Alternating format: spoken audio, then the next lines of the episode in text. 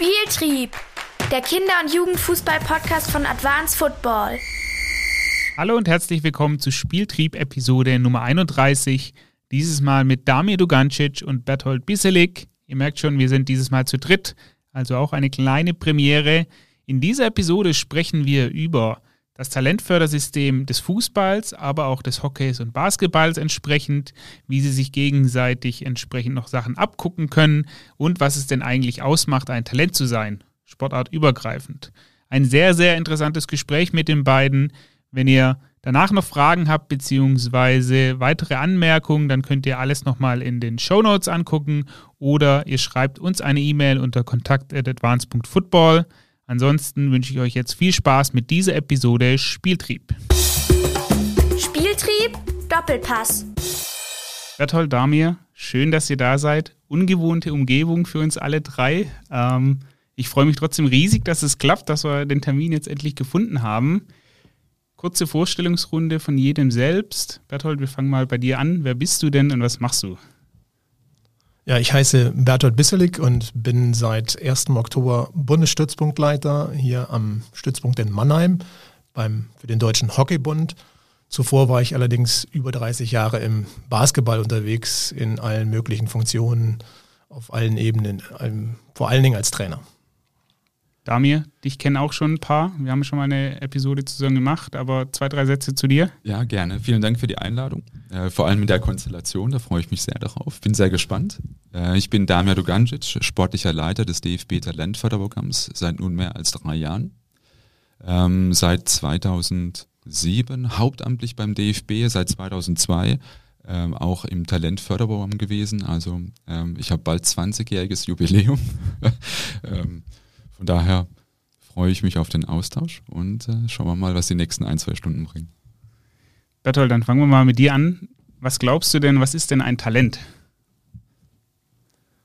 Ja, die Talent, äh, oder es ist ein großes Wort, vor allen Dingen ein sehr aufgeladenes Wort. Ne? Also wohl von der Wissenschaft her gibt es ja verschiedene ähm, Ideen, das, äh, diesen Talentbegriff zu benennen. Es gibt Professoren, die sich damit auseinandersetzen. Dann gibt es dieses Alltagsthema in, in der Trainer, äh, in der Trainerwelt, was ist ein Talent? Es gibt äh, das Talent, was die Eltern, die von ihren Kindern sprechen, die talentiert sind.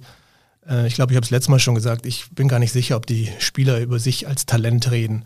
Also ein, ein aufgeladener Begriff, ähm, den ich eigentlich sogar ungern benutze ne, und auch gar nicht mag, ihn zu definieren, ähm, wo es dann darum geht, über Begabungen zu sprechen, über äh, Unterscheidungsmöglichkeiten zu finden, wer mehr begabt, wer mehr talentiert ist, also wer bessere Voraussetzungen mitbringt ähm, an Leistungs, möglichem Leistungsvermögen vielleicht, vielleicht auch dann in Kombination mit dieser Leistungsbereitschaft.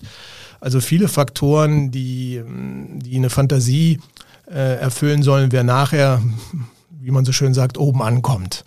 Ja, also von daher ein, ein sehr umfassender Begriff, ähm, der, ja, der in meinen Augen zu zu vielen Diskussionen führt. Jetzt bist du ja im Basketball groß geworden, bist jetzt im Hockey und hast, weil man ja eben in Deutschland im, im Sportsystem viel mit Fußball zu tun hat. Ähm, jetzt hast du alle drei Sportarten irgendwie mal kennengelernt, beziehungsweise hast da Einblicke. Unterscheidet sich das von Sportart zu Sportart? Du meinst jetzt das Talent oder der, der, der Talentbegriff? Mm, na, ich glaube, jede Sportart versucht für sich bestmöglich das zu definieren. Ne? Vor allen Dingen äh, geht es ja dann bei der Talentsichtung los. Ne? Wenn man ähm, dann darüber spricht in den Vereinen und Landesverbänden, da geht es ja oft bei den Auswahlmannschaften darum los, warum ist der gesichtet worden? Was ist denn die Prognose? Ne? Lässt sich ein Talent überhaupt prognostizieren und mit welcher Sicherheit? Ich glaube, das ist äh, das Hauptthema. Ich glaube schon, dass es unterschiedliche Kriterien gibt. Ne? Also wenn ich jetzt an Basketball zurückdenke, wir gucken auf die Schuhgröße, wir gucken auf die Größe der Eltern. Wir sind ja so weit gewesen, wenn wir in der Stadt äh, große Eltern gesehen haben, dann fragen, haben wir sie gefragt, ob, ob sie schon Kinder haben und wenn nicht, äh, dann sollen sie Bescheid sagen, wenn sie soweit sind oder große Kinder angesprochen haben, ob sie schon Basketball spielen. Also es gibt sicherlich unterschiedliche Kriterien, aber ich erlebe alle Sportarten, dass diese Diskussion sehr intensiv geführt wird. Mittlerweile, ich glaube nicht nur im Hockey, sondern auch in anderen Sportarten, Ich weiß es zumindest vom Basketball und Hockey jetzt mit Unterstützung des IATs, wo man einfach versucht, Dinge zu äh, objektivieren, wo man versucht, einfach auch Daten mehr einzubringen und äh, ja, zu objektivieren und von dem berechtigten Trainer oder Expertenurteil das zu ergänzen mit, mit objektiven Daten. Damir, jetzt ist im Fußball die Not an, an talentierten Spielern nicht ganz so groß in Deutschland wie im Basketball, dass man die Eltern auf der Straße ansprechen muss. Äh, wie macht denn der DFB das? Also, was ist ein Talent aus Sicht des DFBs und wie kommt man an die Talente ran? Ja, ich glaube, Bertolt hat schon ganz viele richtige Begriffe äh, in den Raum geworfen oder vielmehr ins Mikrofon. Ähm, Begabung, Talent, Potenzial, Prognose und ähm, ich möchte mal ein Beispiel heranziehen, ähm, ist ein bisschen vielleicht aus der Art ist, aber, aber es passender macht. Und, und zwar mit dem Essen und Kochen. Und auf der einen Seite hat man Zutaten, äh, die die Voraussetzungen sind, dass am Ende ein tolles Menü entsteht. Also ein Biofleisch und äh, Kartoffeln aus dem eigenen Garten und einen Salat. Und das sind die, die Top-Zutaten. Und das ist sowas wie vielleicht die Begabung, die allgemeinen Voraussetzungen, die ein Talent mitbringen müsste. Ja, das wären dann Koordination im Allgemeinen oder, oder Bewegungsgeschmeidigkeit, ähm, die dann für, für viele Sportarten ähnlich wären.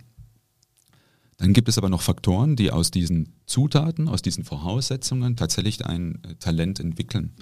Ähm, das wäre dann beim Kochen die geeignete Topf, äh, ein Gasherd oder ein Backofen ähm, und am Ende, ganz wichtig, der Koch. Äh, und der versucht aus diesen Zutaten etwas zubereiten. Es wäre dann vielleicht im Basketball oder im Fußball auch äh, auf der einen Seite der Trainer, der Trainerin, aber auch die Eltern, äh, das gesamte unterstützende System. Und dann kommt ein ganz entscheidender Punkt, nämlich am Ende hat man dann ein tolles Essen zubereitet und dann kommen die Gäste und die lädt man ein und denen muss es auch schmecken. Und jetzt machst du vielleicht ein tolles Rumsteak, aber hast Veganer eingeladen. Und die sagen vielen Dank, aber das passt für mich gar nicht. Also das ist dann der Aspekt der Leistung und der Erfol des Erfolges. Also du kannst ganz toll Leistung vollbringen, aber am Ende passt es nicht vielleicht das, in das System. Du hast einen Trainer, äh, der sagt, in unserem Verein spielen wir, ähm, haben wir eine andere Ausbildungsphilosophie oder Spielphilosophie und dann passt du mit deinen Begabungen, mit deinem Talent nicht herein. Was ich damit sagen will, ist, äh, es gibt sowas wie Leistungsvoraussetzung, das ist Begabung. Dann gibt es Talent, das kann man entwickeln oder muss man dann entwickeln. Und am Ende, damit aus Leistung Erfolg wird, gehört auch noch viel der Kontext mit dazu und die Umstände. Und äh, wir haben auch ein sehr dynamisches Verhältnis. Also Talent kann ich auch wieder verlieren. Also die Zutaten bleiben super, die bleiben ganz toll. Aber wenn ich mit denen nicht entsprechend umgehen kann oder das Setting nicht passt oder die Rahmenbedingungen, dann verkümmert auch das Talent. Und äh, wie wir es im Fußball versuchen, wir haben auf der einen Seite den großen Vorteil, dass äh, in Deutschland zumindest Fußball die Sportart Nummer eins ist. Unheimlich viele Kinder und Jugendliche, die, die Fußball spielen, auch voller, voller Inbrunst und voller Lust. Und du dann nicht das Problem hast, äh, Talente zu finden, im Sinne von, oh, es gibt zu wenig, sondern wie kannst du denn alle fördern und den Talentepool maximal ausschöpfen und bestmöglich ausschöpfen. Ähm, und da gilt es Sinne des DFB die Ausbildungswege so lange wie möglich offen zu halten, weil wir wissen, es gibt nicht den einen Weg nach oben. Es gibt sicherlich vorgezeichnete Wege, die sind optimal, aber die decken bei weitem nicht alle Möglichkeiten ab, sondern du hast immer dann Spieler und Spielerinnen, ähm, die aus welchem Grund auch immer Spätstarter sind, ob das körperliche Bedingungen hat oder einfach, weil ihnen äh, der Leistungssport als solcher gar nicht bedeutsam ist, weil sie in ihren normalen Peer Groups noch sich aufhalten wollen und deswegen gibt es unterschiedliche Wege, die sich dann ergänzen. Primär sind es ähm, der klassische Weg über die Vereine, vom kleinen Amateurverein und dann vielleicht irgendwann in ein Leistungszentrum eines, eines Clubs mit den Unterstützungssystemen, den Eliteschulen, die haben des Fußballs, Eliteschulen dann auch teilweise des Sports äh, damit verbunden. Und sicherlich auch das DFB Talentförderprogramm, welches für Spieler und Spielerinnen, die nicht im Leistungszentrum sind, äh, offen stehen, in der Hoffnung, dass wir möglichst alle Talente entdecken und ihnen auch die Förderungsmöglichkeiten äh, geben, die uns dann zur Verfügung stehen. Jetzt gibt es ja immer wieder Fußballer, die fallen durch jegliches Raster. Ähm, jetzt beim VfB der Sascha Kalacic heißt er, glaube ich, äh, oder Wut Weghorst äh, beim VfL Wolfsburg. Wie, wie kann das dann sein? Also ich meine, der Fußball hat ja im Vergleich zu jedem anderen Land oder Landes- und äh, Bundesverband solche Möglichkeiten und entsprechend dann äh, ja auch Maßnahmen, die er ergreifen kann. Wie passiert es, dass immer wieder jemand durchrutscht? Jetzt hast du mir natürlich zwei tolle Beispiele geliefert, weil Sascha Kalajdzic ist Österreicher, äh, Wout Weghorst ist Niederländer, die wurden nicht in Deutschland ausgebildet. Jetzt könnte ich sagen, ja gut, die unsere ausländischen Kollegen machen vieles falsch. Nein, ganz im Gegenteil. Ähm, es lohnt sich dann tatsächlich die Einzelfälle anzuschauen. Sascha Kalajdzic äh, war mit 13 bei äh, SC Vienna, war damals, glaube ich, österreichische zweite Liga, also war schon mal bei einem größeren Club, ging dann aber wieder zurück. Wout Weghorst äh, war auch mal auf dem Schirm von äh, Peter Bosch. Der hat dann, glaube ich, zu ihm gesagt, du bist technisch noch nicht so weit und physisch nicht so weit. Und wenn man die beiden sich anschaut, dann sind das sehr großgewachsene äh, Spieler. Ähm, und das Thema Längenwachstum in, in der Jugend ist so eine Geschichte, wenn man sich Koordination anschaut, dann sehen manche Bewegungen plötzlich nicht mehr so geschmeidig aus und dann sagt vielleicht der eine andere Trainer, hm, da langt es noch nicht. Ähm, Jetzt bei Sascha war es interessanterweise so, er hat auch lange Zeit im Mittelfeld gespielt und wurde erst relativ spät im Sturm. Also die Frage ist auch, wo setzt sich jemanden ein, damit seine Stärken zum Tragen kommen. Die sind nochmal sehr interessant. Und eigentlich sind es ja Ausnahmen und Ausnahmen bestätigen Regeln. Deswegen glaube ich, dass ähm, wir prinzipiell auf einem guten Weg sind. Und, und es, es viele gute Beispiele gibt, warum das System als solches per se nicht verkehrt ist. Aber es ist gut, aber man kann es sicherlich noch besser machen. Und ob wir jemals ein System finden werden, bei dem wir alle maximal fördern können, die es gibt, glaube ich nicht im Fußball, weil wir einfach im Gegensatz vielleicht zu Island und Belgien und anderen kleinen Nationen äh, per se gänzlich andere Voraussetzungen haben. Also es gibt nicht so viele Plätze im Fußball, wie es Talente gibt. Deswegen ist es logisch, dass am Ende nicht alle oben stehen würden. Aber ich glaube, es ist die, die Aufgabe von allen, ähm, klarzumachen, dass es nicht nur einen Weg gibt, der nach oben führen kann. Und deswegen freut es mich, wenn, wenn Typen wie äh, Sascha Kalajdzic oder Wout Weghorst oder ähm, wenn wir uns die U21 anschauen, äh, jetzt bei der, bei der Euro, da gibt es noch auch den einen anderen, der, der nicht den klassischen Weg gegangen hat. Drei Spieler, die, aus dem, die gar nicht in Deutschland ausgebildet wurden, sondern komplett im Ausland. Einige im Talentförderprogramm, einige Eliteschulen des Fußballs, äh, viele im Leistungszentrum und in der Kombination daraus, glaube ich, äh, decken wir zumindest einen großen, großen Teil ab. Ein Punkt, der immer aber mitschwingt, ist die Frage, wie frei ist man in der Entscheidung dessen, was ein Talent ist. Also habe ich als Trainer, oftmals ist man ja Trainer, die Zeit, jemanden ähm, auszusuchen und zu wissen, der hilft mir heute im Spiel nicht weiter. Aber ich weiß, in drei bis vier Jahren könnte es vielleicht jemand sein. Dann habe ich persönlich die Zeit, ähm, oder, oder gibt es, lässt mir das Umfeld die Zeit, dann den, den Spielern gedeihen zu lassen. Ich bleibe bei dem Beispiel vom Essen. Du kannst noch das beste Rezept haben, die besten Zutaten. Wenn aber jemand kommt und sagt, in 30 Minuten stehen die Gäste vor der Tür und du weißt aber dein Rezept, dein Kochen braucht aber zwei Stunden, dann wird es nicht hinhauen. Also das Thema Faktor und Zeit und Geduld ist unheimlich wichtig. Bei uns fangen Kinder, ich glaube im Durchschnitt zwischen vier und fünf Jahren an, Fußball zu spielen im Verein. Und wir haben 14, 15, 16 Jahre Zeit, bis sie tatsächlich eigentlich dann oben dann ankommen sollten. Und das vergessen viele. Und viele erwarten, dass du mit 17 Champions League spielen musstest. Und, und dann klappt es nicht. Berthold, im Basketball und im Hockey hat man ja andere Voraussetzungen, wie wir schon gesagt haben. Dein Blick von außen auf, auf das deutsche Fußball-Talentfördersystem, was ist deine Einschätzung, deine Meinung dazu? Ja, ich glaube, dass ja alle neidisch auf den Fußball gucken, weil die Ressourcen, also unheimlich viele Ressourcen zur Verfügung stehen. Aber auf der anderen Seite, glaube ich, ist eine Riesenchance für uns, äh, kleinere Sportarten in Anführungsstrichen immer wieder zum Fußball zu schauen. Ähm, ich glaube, äh, dass es ganz wichtig ist, dass die Sportarten und insbesondere die Spielsportarten da zusammen gucken, über den Tellerrand schauen und ja, die Erfahrung mitnehmen, äh, die ganzen Ken Erkenntnisse mitnehmen und mittlerweile ist dieses Teilen von Wissen und Teilen von Erfahrung ja auch deutlich besser geworden. Früher war es ja wirklich schwierig, an Informationen zu kommen. Ähm, da habe ich im Fußball auch viele Trainer erlebt, die ihr Wissen so als ihren Goldsack gehütet haben. Heute insbesondere, was ich für den DFB sagen kann, alle Kontakte, die ich in die Richtung habe, eine totale Offenheit, auch Informationen zu, zu teilen Äh, das finde ich total wichtig. Und ähm, na, jede Sportart muss einfach gucken, äh, wie sie das bestmöglich aufbaut. Und äh, die Gefahr ist, auf der einen Seite, Dami hat es ja schon angesprochen, so eine Idealwelt zu zeigen. Es gibt nur diesen einen Weg. Ich spreche ja gerne von Autobahnen oder das Bild habe ich gestern noch wieder im Podcast gehört und die Autobahn ist eben halt vierspurig. Ich schaffe einen Rahmen, ich schaffe Möglichkeiten, wo sich jeder wiederfinden kann und auch viele Seiteneinstiege und Ausstiege geben muss. Und das ist auch nur ein Hilfsmittel, eine Möglichkeit, wie ein Weg gegangen wird. Und ich muss eine unglaubliche Offenheit haben, eben auch immer wieder links und rechts von dieser Autobahn zu gucken, was sich da tut. Sowohl bei den Spielern, wie die sich entwickeln, bei, bei meinen Maßnahmen, bei meinen Sichtungsmaßnahmen, aber auch bei meinen Fördermaßnahmen.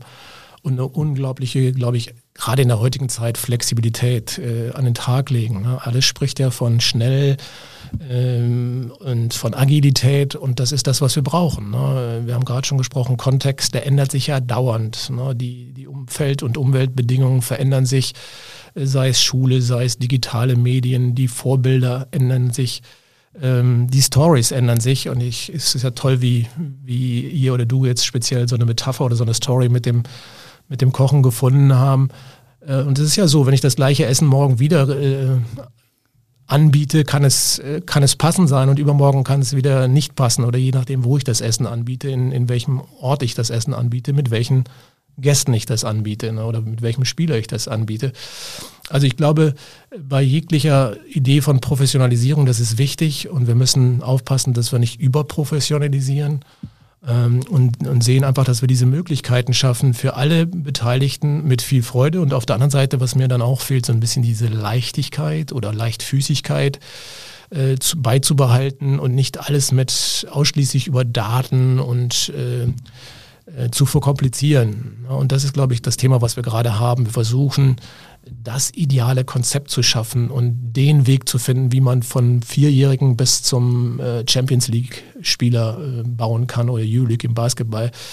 Und dieses Engstirnige darf nie sein, ne, sondern welche Zusammenhänge äh, passen und können wir herstellen und wie können wir eben diesen Rahmen, diese Lernbedingungen, die Entwicklungsmöglichkeiten bestmöglich gestalten, damit was möglich wird. Weil, ähm, ja, wir sind wieder beim Storytelling.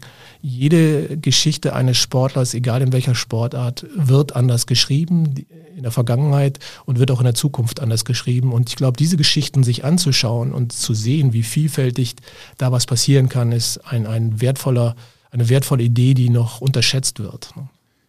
Damir hat bei unserem, beim letzten Besuch bei uns im Büro erzählt von, wie die Stützpunkttrainings ihr, ihr Wesen so ein bisschen ändern, ähm, also von den Inhalten, wie gearbeitet wird mit den einzelnen Spielern.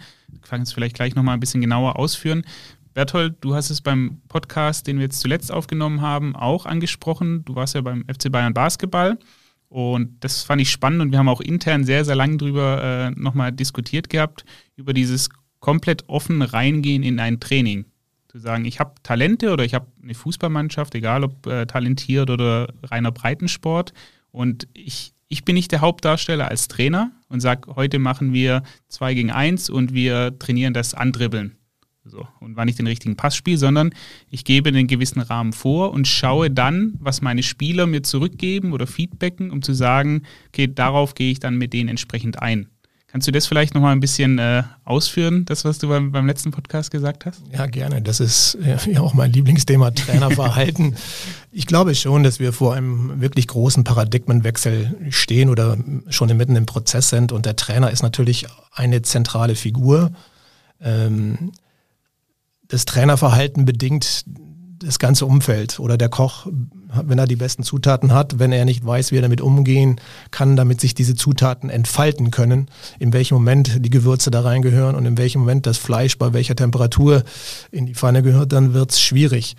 Und äh, wenn man, wie gesagt, über diese ganzen Umfeldbedingungen spricht, ist der Trainer ein, ein zentraler Faktor und ich glaube einfach, dass wir äh, aus den ganzen Erfahrung wieder der Wissenschaft, aus den ganzen Untersuchungen, aus den neurobiologischen Untersuchungen, aus der ganzen Erfahrung in der Kommunikation, aus der Erfahrung in der Wirtschaft lernen müssen, dass wir als Trainer unsere Rolle äh, anders verstehen und anders leben und auch da weg von richtig und von falsch.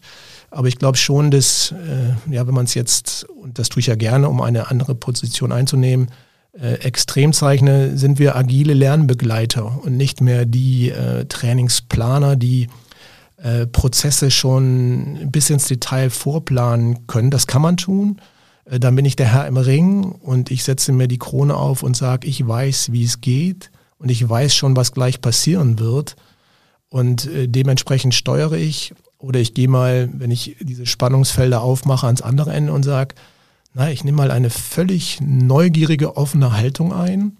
Ich habe ähm, Themen, die ich alters- oder entwicklungsgemäß oder situativ bespielen will, die vielleicht sogar abgestimmt sind mit der Mannschaft, die jetzt zu diesem Kontext passen. Und ich gehe mit einem Thema, mit einer Aufgabe, mit einer offenen Situation in diese Trainingssituation rein und lass mich überraschen mit einer völlig offenen Haltung, was da so passiert und reagiere auf diesen aktuellen Prozess, also auf den Zustand im Sinne der Spieler, wie sind die drauf, wie, wie fit sind sie, wie müde sind sie, wie aufmerksam sind sie, wie lösen sie diese Aufgabe, welche Lösungsmöglichkeiten finden sie selber? Und welche äh, ähm, Handlungsmöglichkeiten im Sinne von Veränderung, Verbesserung erkennen sie selber. Und ich bin nur noch Prozesssteuerer und nicht derjenige, der äh, ja, das Ganze diktiert, sondern ich gehe viel offener mit einer anderen Rolle an, diesen, an diese Einheit oder in diesen ganzen Trainingsprozess. Ja, aber jetzt gibt es ja eine Herausforderung bei den Sportspielarten, die wir, die wir jetzt hier ansprechen. Die sind ja unfassbar komplex. Also ich kann ja nie das ganze Spiel abbilden. Also wenn ich jetzt Bogenschießen mache, dann habe ich meine Trainingsinhalte und kann die standardisiert angehen und sagen, okay, ich muss während der Saison oder während der Wettkampfvorbereitung x-mal das Thema ansprechen. Beim Basketball, Fußball, Hockey ist ja deutlich komplexer.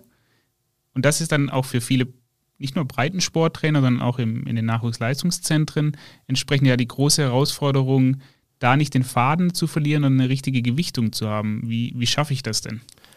Ja, da kommen wir auch aus einer Idee, dass ich erst die Zutaten trainieren muss, bevor ich dann das Spiel spielen kann. Und äh, der Satz Spielen lernt man durch Spielen, für den würde ich stehen. Ja, da kommen wir neben dem Trainerverhalten ja immer zu der Frage, was ist denn Spielen, was ist denn Spielfähigkeit, Kreativität? Und ich glaube, das passiert über das Spielen. Ja, und wir wollen genau, was ich gerade als Aufgabe betitelt habe, wir wollen Spielsituationen schaffen, wo die Spieler sich ausprobieren können, wo sie eigene Lösungen finden. Und wenn sie dann selber merken, ihnen fehlen das technische Rüstzeug, ihnen fehlen die Fertigkeiten, vielleicht auch die Fähigkeiten, also eine Aufmerksamkeitslenkung oder was auch immer, oder nehmen das noch gar nicht wahr, dann kann ich nach diesen Spielsituationen äh, Übungsformen, vielleicht auch Drills einführen, um, um Dinge zu üben, um sie kompetenter zu machen, um solche Spielsituationen äh, zu lösen. Ähm, die Tradition ist es umgekehrt. Ich muss erst lernen, teilweise ja bei Anfängern. Du kannst erst dann mitmachen, wenn du einen Korbleger kannst, weil sonst machst du vorher Schrittfehler. Ähm, also wir wollen denen ein komplettes Paket anbieten. Sobald du diese Fertigkeiten kannst, dann kannst du dieses Spiel spielen. Oder im Golfen genauso. Ich nehme Golf ja gerne als Beispiel, weil ich das in meiner Freizeit mache und mir ein wunderbarer Spiegel ist für viele Erfahrungen. Ähm, ich kann Golfen anfangen und nehme den Schläger in die Hand und probiere mich aus. Und dann werde ich sehr schnell merken, dass ich Unterstützung brauche, weil mir technische Fertigkeiten fehlen. Äh, aber ich habe dann die Freiheit gehabt zu gucken, was passiert und wie ich verschiedene Drills auf den Ball bekomme. Also noch eine witzige Anekdote. Wir haben gerade, äh, ich habe die äh, unglaubliche Chance mit dem Florian Fritsch, ehemaliger Profi, der gerade in der Trainerausbildung ist, zusammen sein zu dürfen und Training zu beobachten ja, wo die Aufgabe ein, an einen Golfspieler ging, der ihm äh, zeigen sollte, wie er Drall auf den Ball bekommt. Und er sollte es dann, weil er auch Fußball spielt, zeigen, äh, wie er das denn macht. Und er war nicht in der Lage zu zeigen, wie man einen Drall, einen Ball, der links startet und nach rechts geht, äh, das vorzumachen. Das zeigt, äh, dieses Verständnis, das natürliche Verständnis war gar nicht da. Und äh, ich glaube, von daher sind wir auf, in vielen Bereichen auf, auf Wegen, wo wir zumindest überdenken sollten, was wir tun, aber vor allen Dingen, wie wir was tun. Und ja, das ist ein entscheidender Prozess gerade. Wie ist es dann jetzt im, im Fußball? Ich habe es angesprochen beim DFB, zumindest in den Stützpunkttrainings. Also ich habe ganz, ganz früher auch mal gespielt, äh, auch mal der, in der Auswahl eine Zeit lang. Da war es auch ein klassisches Fußballtraining, wie man es auf dem Dorf oder beim Verein nebenan kannte, nur die Spieler waren halt ein bisschen besser. Aber die Inhalte haben sich jetzt in keinster Weise irgendwie äh, angepasst gehabt an die Bedürfnisse. Ja, der wichtigste Unterschied vielleicht ähm, ist gar nicht die Frage der Trainingsinhalte in erstes, sondern die Frage der Haltung. Also tatsächlich nicht, ähm, was trainiere ich explizit, sondern wie, wie trainiere ich es. Und äh, wie stehe ich den Spielern und Spielerinnen gegenüber. Und dann gibt es vielleicht so einen Evolutionsbegriff bei den Trainern. Also man, man fängt als Übungsleiter an, wird Trainer, am Ende, im besten Fall wird man Coach. Und wenn's man, wenn man es schon fast zen-buddhistisch äh, sehen möchte, dann macht sich irgendwann der Trainer überflüssig und die, und die Aufgabe als solche ist dann der Trainer selbst. Also man schafft, das hast du ja gesagt, eigentlich nur die Rahmenbedingungen, in denen sich Spieler, äh, in den Spielern äh, selbst Erfahrungen sammeln können. Und, und wer alles im Griff hat, hat die Hände nicht frei, sagt man so schön. Also wenn ich als Trainer auf den Platz gehe und ähm, fast typisch deutsch denke, die Einheit war super, weil es ist alles genau so gelaufen, wie ich es geplant hatte, dann muss ich sagen, okay, dann hast du dich vieler Freiheiten benommen. Ähm, oder dann ist die Autobahn in dem Fall tatsächlich nur einspurig, was aber dazu führt, dass es irgendwann zu einem Stau kommt, äh, wenn ein bisschen mehr Autos unterwegs sind. Äh, und, und halte die Autobahn so breit wie offen, weil es gibt viele richtige Lösungen, die du gar nicht selbst im Kopf hast. Und deswegen ist es im, im Training sollst. Also ich, ich hoffe, wenn man heute an einen Stützpunkt kommt, äh, und da zuschaut, dass man draußen steht und sagt, hier ist irgendwas anders. Das kenne ich jetzt nicht aus dem Verein. Weil beispielsweise äh, mehrere Trainer zusammenarbeiten. Also ein großes Thema in den letzten ein, zwei Jahren war Trainieren im Team. Also wie können Coaches zusammenarbeiten? Und zwar nicht parallel nebeneinander, sondern tatsächlich sich sinnvoll ergänzen hinsichtlich ihrer Stärken. Ähm, ein Hinweis, den ich immer meinen Trainern gebe, ist, äh, verwendet nur zehn Worte. Mehr hast du nicht, wenn du was erklärst. Ja, und automatisch priorisieren sie und wissen, okay, was ist denn überhaupt wichtig und was nicht. Man hat ja immer, so wie ich jetzt, man fängt an zu reden und hört gar nicht mehr auf. Ja, und man will oftmals in Trainingsanheiten das gesamte Wissen, das man hat, an, an, an den Mann bringen und überlädt, überlädt äh, die komplette Situation. Und dann ist tatsächlich weniger oft mehr.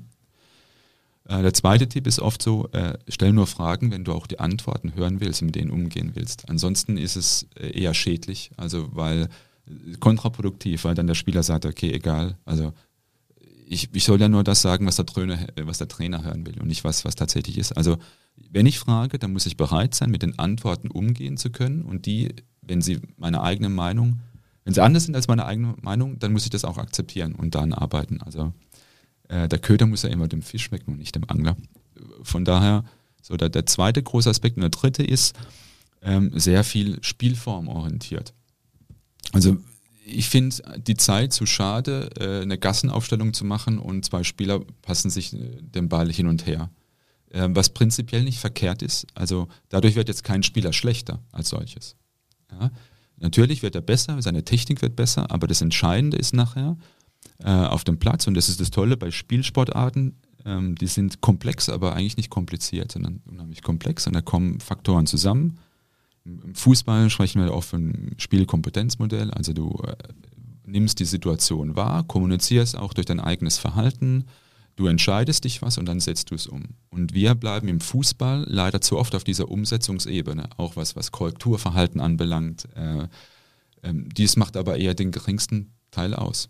Mhm. Ähm, sondern vorher ist wesentlich interessanter, was hat denn der Spieler wahrgenommen, zu welcher Entscheidung ist er gekommen und wie können wir ihn dabei unterstützen und wie mache ich das Setting, wie setze ich die Rahmenbedingungen, um bestimmtes Entscheidungsverhalten dann trainieren zu können oder die Wahrnehmung zu verbessern. Die Umsetzungsebene ist oft manchmal die notwendige Voraussetzung wie den Korbleger, also damit ich dann dahin komme, aber daran kann ich dann gut arbeiten. Und es ergibt sich aber oft aus der Situation heraus, äh, was dann richtig ist. Deswegen hoffe ich, dass wir in den letzten ja, ein, zwei Jahren in erster Linie die Haltung verändern konnten. Also auch trainieren auf Augenhöhe. Ich sage immer, der, der größte Experte für den Kinderfußball ist, ist das Kind selbst. Also die kommen auf Spielform, ähm, hoffe ich doch zumindest heutzutage immer noch, die einem als Trainer gar nicht einfallen, weil man sehr weit weg ist davon. Man kennt es dann aus Büchern, aus dem Internet und tolle Spielformen, aber wenn ich sehe, was die Kids sich ausdenken, ähm, super. Ja, und wenn ich diese Ideen aufgreife und vielleicht modifiziere und ab und zu akzentuiere, dann glaube ich, sind wir auf einem guten Weg. Bertolt, du nix? Ja, es sind ja genau die Punkte. Ne? Nummer eins, Wissen zurückhalten, das ist eine große Kunst. Ne? Äh, zum Zweiten wirklich diese Fragen gar nicht selber beantworten zu wollen. Das ist ja so die typische Praxis, zu nicken, vielleicht noch bestmöglich, nicht Nein, Nein, Nein zu jeder Antwort zu sagen, sondern Ja, Ja, Ja. Und wenn dann die erwartete Antwort kommt, ach, genau das wollte ich hören. Ja, das sind ja genau die Dinge, die in der Trainingspraxis immer wieder vorkommen. Genau das ist, was Damir schon mit Haltung besprochen, äh, beschrieben hat, der Weg. Und äh, du merkst ja, ich glaube, das Thema ist in vielen Sportarten, definitiv im Hockey auch ähm, und auch im Basketball angekommen. Und wir haben ja kurz, kurz vorher schon äh, diskutiert, jetzt gilt es darum, das auf die Straße zu bringen, also wirklich in die Trainingspraxis zu bekommen. Und das ist der nächste Weg. Äh, eine Haltung, äh, die muss ich leben und vor allen Dingen diese Bereitschaft haben, mich zu verändern. Und je länger ich im Geschäft bin und je älter meine Gewohnheiten festgefahren sind, genauso wie bei Spielern, desto größer sind natürlich äh, die Ängste auf der anderen Seite. Ähm, das Ganze hat ja auch was mit Sicherheit zu tun. Wenn ich alles im Griff habe, wie du so gerade schön hast, dann habe ich eine Sicherheit. Ähm, ich habe Dinge geplant und die Störfaktoren und Einflussmöglichkeiten halte ich gering.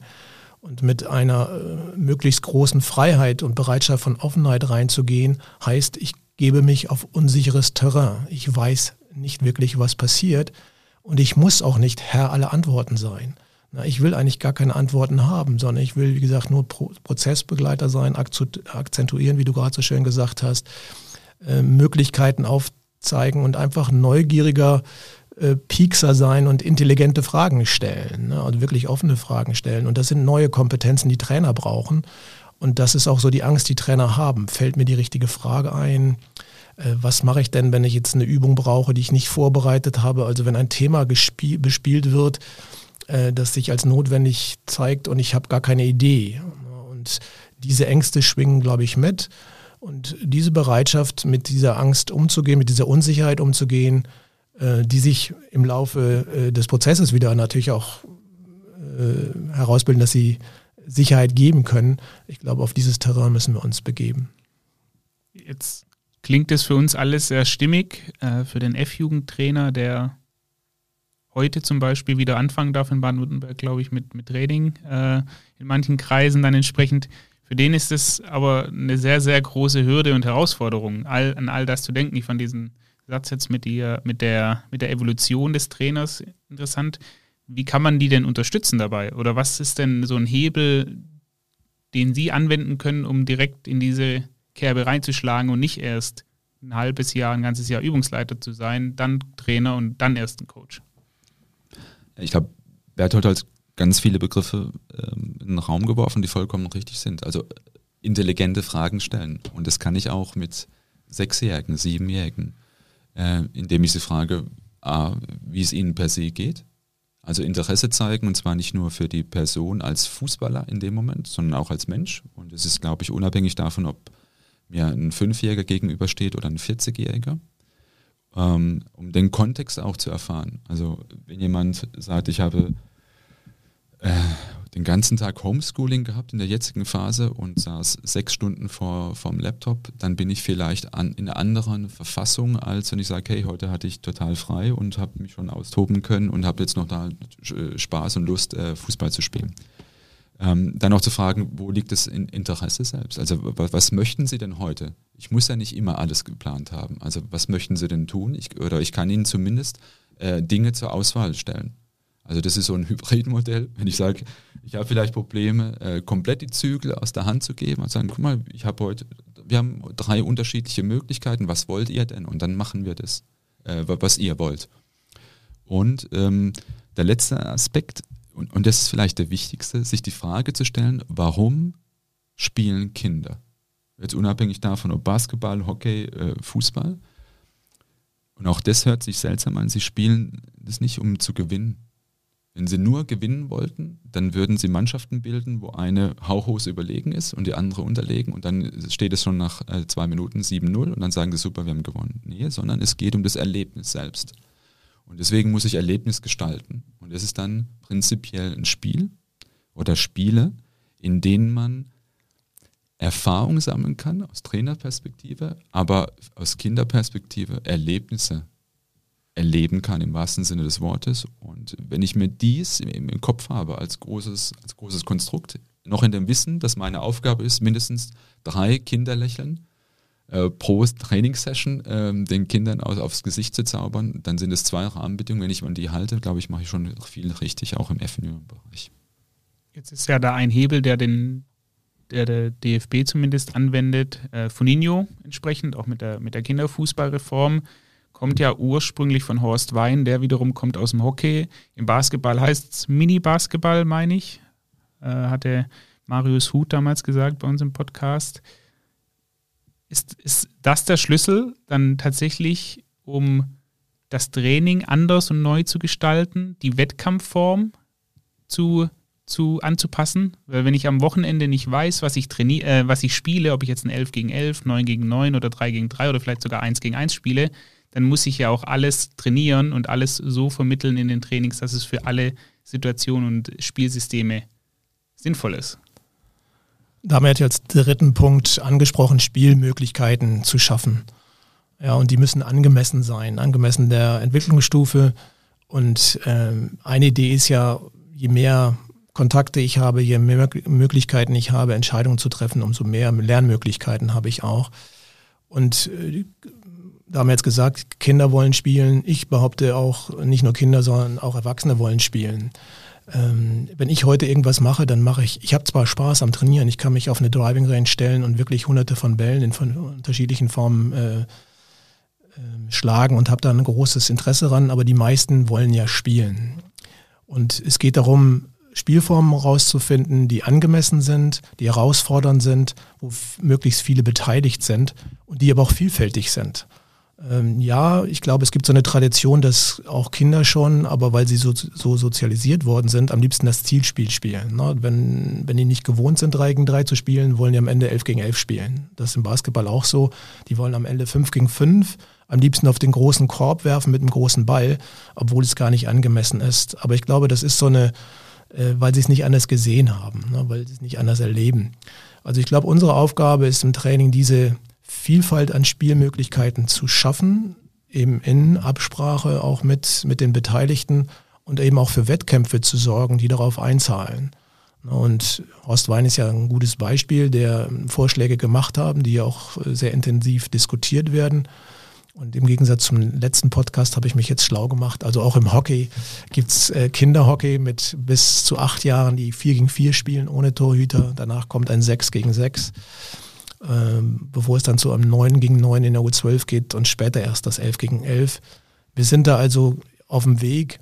Äh, Im Basketball haben wir das 3x3 und ich habe, glaube ich, letztes Mal schon gesagt, meine Idealform wäre ein 3 gegen 3 äh, bis zur Mittellinie. Wir haben ja beim Basketball auch eben jetzt schon seit Jahren äh, verschiedene Ballgrößen. Und wir haben eben höhenverstellbare Körbe, die zwar noch nicht überall angekommen sind. Wir haben halt im Basketball das Thema der der Ressource äh, Körbe, die in städtischen Hallen da sind, die das Ganze limitieren. Also die müssten höhenvorstellbar sein, die müssten leicht verschiebbar sein, bestenfalls an der Mittellinie aufstellbar sein. Und das ist eher so ein äh, infrastrukturelles Problem, was wir da haben. Aber erkannt ist, glaube ich, äh, in allen Sportarten, dass man das Zielspiel im Auge behält, aber alters- und entwicklungsgemäß guckt, wie man es anpasst. Ich habe es auch letztes Mal, glaube ich, erzählt. Ich habe mal ein U14 oder 16 Mädelsspiel gesehen im Hockey, ja, wo nicht die Hälfte der Spielerin beteiligt ist und wo man sich fragen muss, ist das angemessen? Und einige Sportarten tun sich leicht, andere, da gibt es eher große Hemmnisse.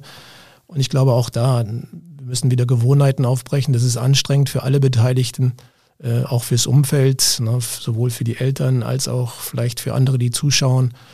Aber ich glaube, äh, wenn man das interessant gestaltet, und da gibt es ja viele Formen, die mittlerweile äh, auf dem Markt sind sozusagen, dann ähm, wird sich das einspielen und da haben wir jetzt ja gesagt, man muss ja nur in die Gesichter der Kinder schauen. Ich kann auch eine Spielform entwickeln und merke oder anbieten, die kommt heute mal nicht an. Selbst äh, für mich wäre eine Prämisse für einen Profibereich, es muss wenigstens einmal im Training herzhaft gelacht werden. Ne? Das ist so der Spruch von dem Nachwuchstrainer bei Bayern Marco Wojtowitz, von dem ich ja schon berichtet habe, das gehört einfach dazu. Ne? Und es geht nicht darum, dass es nicht ernsthaft ist und, oder professionell, wie wir so gerne sagen. Äh, das widerspricht sich überhaupt nicht. Es geht auch nicht darum, dass es nicht intensiv ist. Ein Training in meinen Augen muss knackig sein. Da muss, ja, wie man so schön sagt, die Luft brennen, aber im Sinne von Wettbewerb, von Spaß und Freude. Und das schließt sich nicht aus. Und wir kommen schon so aus einer Welt, wo Ernsthaftigkeit sich dahin her spiegelt. Alle gucken ernst, alle sind so fokussiert, dass die Stirn äh, gekräuselt wird und eine eher verkrampfte Atmosphäre da ist und nicht eine Atmosphäre von, ähm, ja, ich habe es letztes Mal, glaube ich, gesagt, psychologischer Sicherheit. Also ich bin bereit, äh, all out zu gehen, Fehler zu machen, äh, mich frei zu bewegen und mit einer großen Freude und Begeisterung Dinge auszuprobieren wohl wissend, dass jeder ja unter Wettkampfbedingungen sowieso nur die Dinge abruft oder er die Dinge abruft, wo er sich sicher fühlt. Und das ist ja der Unterschied zwischen Training und Wettkampf. Und im Training will ich meine Möglichkeiten erweitern und im Spiel gucke ich, wie weit bin ich denn schon. Das ist ja das, das Spannende.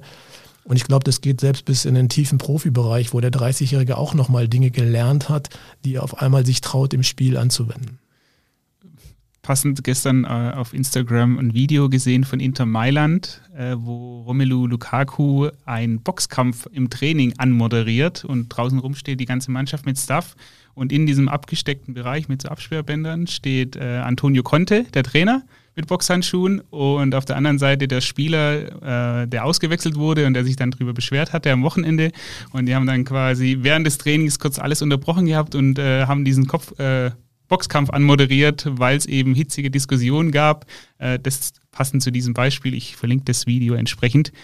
Damir, ist es auch was beim DFB, wenn ich jetzt zum Stützpunkt gehe, ähm, was sich geändert hat oder was sich ändert immer mehr, diese, diese Atmosphäre in, in, im Umgang mit den Spielern? Ist es oder ist es schon von Anfang an super gewesen?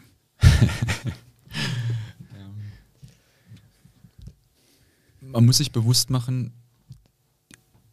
wie die Wahrnehmung ist des, des Spielers äh, und, und, der Spielerin. Und äh, letztendlich ist man ja auch in einem Selektionsprozess. Und die alle Beteiligten wissen, ähm, dass es andere gibt, die auch gern in dem Teil des Systems wären. Aber es nicht genügend Plätze gibt für alle. Also es, es ist ein gewisser Druck äh, auf dem Kessel insgesamt. Äh, und ich glaube, wichtig ist, dass dann der Druck nicht nochmal zusätzlich erhöht wird von, von den Beteiligten, die, die mit dabei sind, von den Trainern. Ähm, der Situation ist, ist man sich einfach bewusst. Und äh, da auch wieder die Frage der Haltung. Also es geht nicht darum, dass, dass, dass Trainer dann äh, den Spielern und Spielerinnen die Pistole auf die Brust setzen und sagen, also wenn du bis morgen das nicht kannst, dann bist du raus. Weil darum geht es in der Situation nicht. Sondern, dass sie die Hand reichen und sagen, ich sehe in dir Potenzial. Ich glaube, zusammen können wir viel erreichen, wenn du den Weg mitgehen willst und ich unterstütze dich dabei. Ob es am Ende klappt, weiß ich nicht, aber ich glaube an dich. Und wenn dies die, die Haltung ist, ähm, die dann hoffentlich auch auf dem Platz erkennbar ist, dann hat sich vielleicht was verändert im Vergleich zu vorher. Lass uns da nochmal den, den Bogen spannen zum Talentbegriff, beziehungsweise zu dem, was ein Talent ausmacht. Thomas Tuchel hat es in einem in dem, oh, in dem Interview, äh, ich glaube, mit, mit der Aspire Academy erzählt gehabt, für ihn ist eines der grundlegendsten Talentmerkmale äh, Widerstände überwinden. Und dann hat er gesagt, früher, als er noch bei Stuttgart und auch bei, bei Augsburg Jugendtrainer war, hat er sich gewünscht, ich brauche einen eigenen Platz, ich brauche den Stuff, ich brauche das an Equipment. Und das würde er selbst jetzt als U19-Bundesliga-Trainer, wenn er das wieder wäre, sagte, er braucht nichts anderes als seine Mannschaft, einen halben Platz und entsprechend Bälle und Tore. Und das würde ihm reichen quasi, um entsprechend arbeiten zu können. Wie seht ihr das, dieses Widerstände ähm, zu, zu überwinden als, als Talentmerkmal? Ja, es gibt ja unterschiedliche Begriffe dafür, Resilienz und äh, Neudeutsch, Antifragilität und, und ähnliches. Ich finde den Retro-Optimismus, dass früher alles besser war, immer ein bisschen gefährlich, weil es ist schwer miteinander zu vergleichen. Ähm, vorhin vieler Begriff, die Zeiten ändern sich, äh, es ist eine Dynamik dahinter und manches Rad lässt sich einfach nicht zurückdrehen. Ähm, deswegen tue ich mir ein bisschen schwer ähm, mit dem Vergleich von, von früher. Und ich glaube auch, dass das Widerstände heute genauso groß sind wie früher auch. Sie sind nur anders. Also der, der Alltag eines U17-Bundesligaspielers, das ist kein Zuckerschlecken. Also die sind in der Ausbildung, ähm, gehen zur Schule und haben dann täglich Training, verbringen viel Zeit auf der Autobahn oft, äh, sind das Wochenende komplett dicht. Und, und also das machst du nicht so nebenbei. Also du musst da tatsächlich Widerstände überwinden. Und heutzutage haben wir glücklicherweise viele Unterstützungssysteme. In der Schule wird mitgeholfen, du hast mehrere Trainer auf dem Platz, äh, du hast den Athletiktrainer, der noch Tipps geben kann, der Videoanalyst äh, etc. Was aber vielleicht der Unterschied ist zu früher ist, dass sie es als selbstverständlich hingenommen wird. Also dass Spieler, zumindest im Fußball, oftmals dafür, damit aufwachsen, dass dies alles normal und gesetzt ist. Und dann lohnt der Blick tatsächlich in andere Sportarten, die, die, ähm, ja, sie, die, die, sich die Finger danach schlägen und sagen, mein Gott, äh, wenn ich nur einen Bruchteil dessen hätte bei mir, das würde mich unheimlich weiterbringen. Und deswegen ist der Widerstand als solches gar nicht das Problem, dass man den, glaube ich, aus dem Weg räumt oder nicht, sondern ich muss mir bewusst sein, dass da Leute da sind, die alles dafür tun, mich zu unterstützen und es dann auch meine Pflicht ist, so viel wie möglich zurückzugeben und dies nicht als selbstverständlich hinzunehmen. Und wenn ich diese Haltung auch auf Spielerseite habe, dann glaube ich, ähm, braucht es nicht unbedingt den Rückbau des Kunstrasenplatzes in einen, in einen Acker, damit es wieder schwieriger wird. Wie ist das beim, beim Hockey? Wir haben ja eine ganz, ein ganz anderes Klientel zum einen mal als beim Fußball. Andere Voraussetzungen, Dami hat es schon angesprochen. Wie siehst du das da? Ein Blick nochmal zu, zu Resilienz. Äh, vielleicht kann man es auch po also positiv im Sinne von, ich muss lernen, mit Überraschungen umzugehen. Ja, also diese, diese Flexibilität zu haben, anpassen im positiven Sinne. Ne? Was finde ich, befinde ich denn vor? Und die Gefahr, die ich ja schon angesprochen habe, die man ja sieht, ist diese Überprofessionalisierung. Wir wollen für alles Spezialisten haben. Wir wollen den, den Athletiktrainer schon in der U12 haben. Ich sehe da die Gefahr, und das habe ich gerade auch im Hockey erkannt, dass es schon selbstverständlich ist, dass der U12-Hockeytrainer nach einem Speziali Spezialisten fragt und sagt, wenn er nicht da ist, dann bin ich nicht mehr in der Lage, eine allgemeine Athletikausbildung anzubieten. Ja, und das kann ja nicht der Weg sein. Und die große Gefahr, wenn ich jetzt auf einmal äh, fünf und mehr Spezialisten an einem Spieler habe, wo ist denn das entscheidende Kriterium äh, Beziehung, also Bezugsperson? Ja, also wo ist denn derjenige, äh, mit, mit dem ich über alles sprechen kann. Wenn ich den Headcoach nur noch eine Viertelstunde habe, eine Viertelstunde den Athletiktrainer, den, dann kommt der Reha-Trainer und dann gehe ich noch zum Schnelligkeitstrainer und demnächst noch zum Stürmertrainer und was auch immer. Das hat ja alles seine Berechtigung in einer gewissen in einem gewissen Kontext, also vielleicht hochprofessionell ab, ich will gar keine Altersstufe benennen, aber irgendwann im, im späten jugendlichen Alter, aber sicherlich nicht im Kinder- oder frühen Jugendalter. Also wir müssen, glaube ich, sehr gut aufpassen, dass wir die Rahmen auch nicht äh, überstrapazieren und auch eben die Bedingungen äh, natürlich halten ne, und nicht diesen Betreuungsschlüssel so intensiv machen, dass eben diese eigene Entscheidungsfähigkeit und das Abwägen äh, völlig verlernt wird. Und im Hockey ist es so, ähm, ja, das Hochleistungsalter ist auch irgendwann Anfang, Mitte 20. Äh, die Hockeyspieler sind fast ausschließlich äh, Studenten, die genau in der Zeit aber auch ihr Studium abschließen.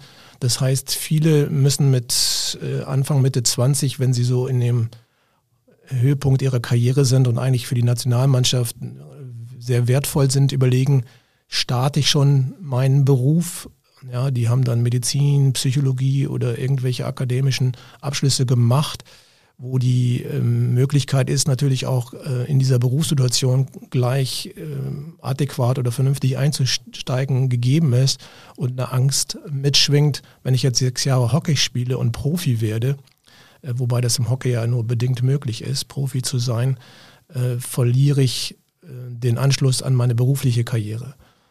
Von daher ähm, ist es im Hockey schon sehr früh so, ähm, dass diese duale Karriere eine große Rolle spielt und auch sehr viel Rücksicht genommen wird.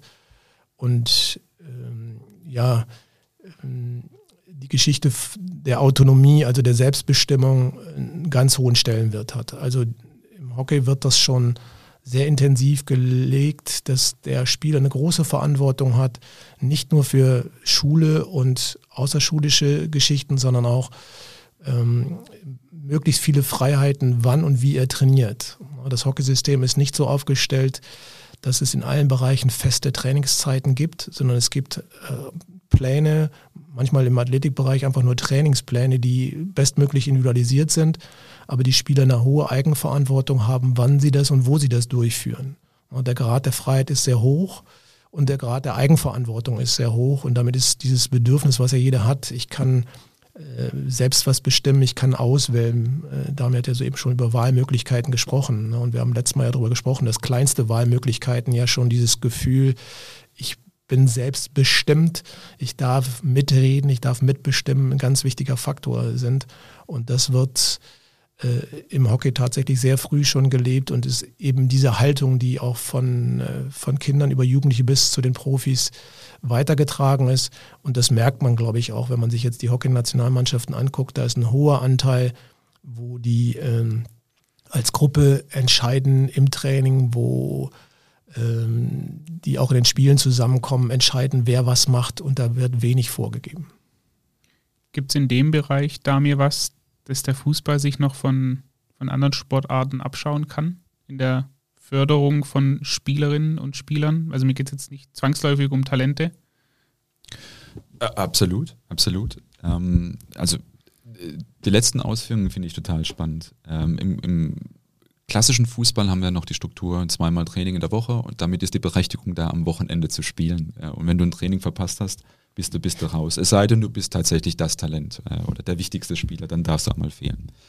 Ähm, ich finde es total spannend, Trainingskorridor zu haben. Also sagen, wir bieten jeden Tag Training an für den Fußball im Fußballverein von 14 Uhr bis 20 Uhr und wenn du Lust hast, kannst du zweimal in der Woche kommen und wenn du Lust hast, kannst du fünfmal in der Woche kommen. Es gibt vielleicht einen Termin, der ist fix, äh, so als Mannschaft. Äh, und aber ansonsten ist dann immer die Möglichkeit da, also sowas wie den Bolzplatz in den Verein zu holen. Ich finde es immer schade, dass unsere Trainingsstätten ähm, dann vom Platzwart geschlossen sind und, und äh, dann nur von einer Mannschaft bespielt werden dürfen, die dann in der achten Liga spielt. Äh, also über, also in Anführungszeichen ein bisschen überspitzt ausgedrückt. Also deswegen die Offenheit, ähm, in dem Fall auch Autonomieförderung der Spieler, selbstbestimmt sagen zu können wie, und auch in mein Lebensumfeld passend. Ähm, wenn wir heute den, den Lebensalltag von Kindern, ich sehe es bei meinen eigenen Kids, die müssen schon ihren Terminkalender zücken, um sich äh, dann mit, mit Freunden zum Spielen zu verabreden, weil dann der Klavierunterricht und der Turnunterricht und alles noch, noch mit reinfällt. Also diese Offenheit finde ich super. Beim Hockey habe ich beispielsweise, es gab eine schöne Studie von Klaus Zachal, ähm, über Videoanalyse und, und Feedback von Trainern in unterschiedlichen Sportarten. Und dann durfte ich mal reinblicken, wie äh, Videoanalyse bei Hockey, äh, im Hockey stattgefunden hat, bei Markus Weise. Ähm, wäre im Fußball undenkbar gewesen. Ich hoffe, das hat sich auch gewandelt, weil äh, im Fußball ist noch sehr unidirektional. Also vorne steht der Trainer und sagt, wie es richtig geht. Äh, und im Hockey war das, äh, da ist plötzlich der Kapitän aufgestanden und gesagt, Coach, ich sehe das komplett anders. Und dann war, und, und am Ende, es war eine spannende Situation, äh, hat der Spieler recht bekommen, gesagt, okay, wir machen deine Lösung, die ist besser als meine. Also dieses wieder äh, Fragen in den Raum werfen und dann mit den Antworten umgehen wollen und die besseren Argumente zählen, ähm, diese Offenheit finde ich, find ich super. Eine, eine dritte Komponente ist, ähm, das ist nicht nur von anderen Sportarten, sondern auch von anderen Nationen. Wir sind sehr fehlerbehaftet, äh, also in unserer Kultur. Also wir erkennen, was schlecht läuft und dann wird der Finger auf die Wunde gelegt und sagt, das muss besser werden. Und ich glaube, es liegt enormes Potenzial darin zu erkennen, was läuft denn gut und warum läuft dies gut und, und dies dann eher in den Vordergrund zu stellen und, und dies viel stärker zu akzentuieren. Dies kenne ich aus anderen Nationen zumindest auch ähm, besser. Ähm, aus Spanien, aus Holland habe ich auch die Frage der Trainingsorganisation ähm, mitbekommen, wo, wo, Spieler ihr Training gestalten. Nicht jedes Mal, aber ab und zu heißt es, hey, heute seid ihr für das Training verantwortlich. Ihr macht ähm, das und dann lernt man unheimlich viel mit dabei. Du lernst auch deine Spieler besser kennen, weil du merkst ähm, plötzlich, oh Gott, wie, wie tief hat denn der Spieler das Spiel verstanden? Äh, da bin ich vollkommen überrascht. Dies kommt ja im normalen Trainingsprozess selten vor, weil dieser Austausch gar nicht stattfindet. Also von daher, glaube ich, haben wir noch viel Luft nach oben, was wir uns abschauen können. Äh, nicht blind kopieren, das finde ich immer gefährlich, wenn man sagt, da ist was, das mache ich dann eins zu eins, sondern sich zu überlegen, was ist im eigenen Setting sinnvoll und was nicht. Aber äh, tolle Beispiele von anderen Nationen und von anderen Sportarten.